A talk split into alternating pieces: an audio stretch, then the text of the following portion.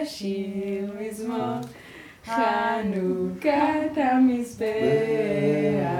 Erst einmal werden die Kerzen an der sogenannten Chanukia, einem Leuchter mit neun Kerzen, angezündet. Aber nicht alle auf einmal. Jeden Tag eine mehr. Solange die Kerzen brennen, ist Arbeiten eigentlich nicht erlaubt.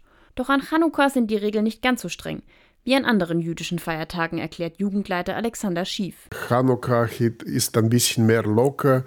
Es gibt keine äh, sehr feste Regel. Es gibt bestimmte Regeln, aber keine große feste Regel. Deswegen feiert man immer äh, mit vielen Tagen, mit vielen Veranstaltungen.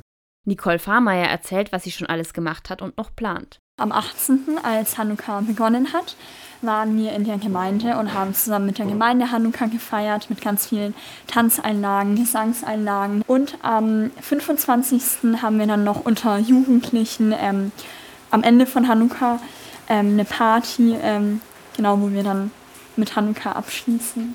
Und gerade kochen die vier gemeinsam ein klassisches Hanukkah-Gericht. Wir machen gerade Latkes, also Kartoffelpuffer ein traditionelles Gericht, was man an Hanukkah isst.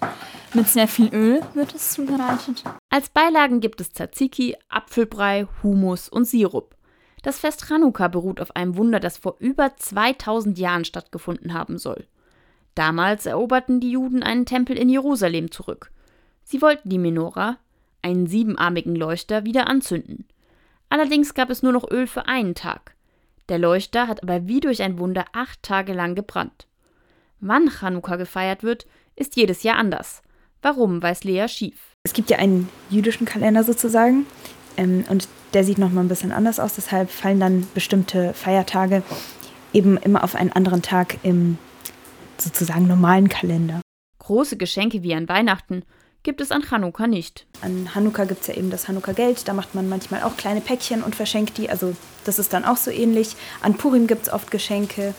Ähm, aber so einen einzigen Feiertag, wo man das wirklich mit Weihnachten vergleichen könnte, den gibt es, glaube ich, nicht, nein. Weihnachten spielt für Lea Schief keine Rolle.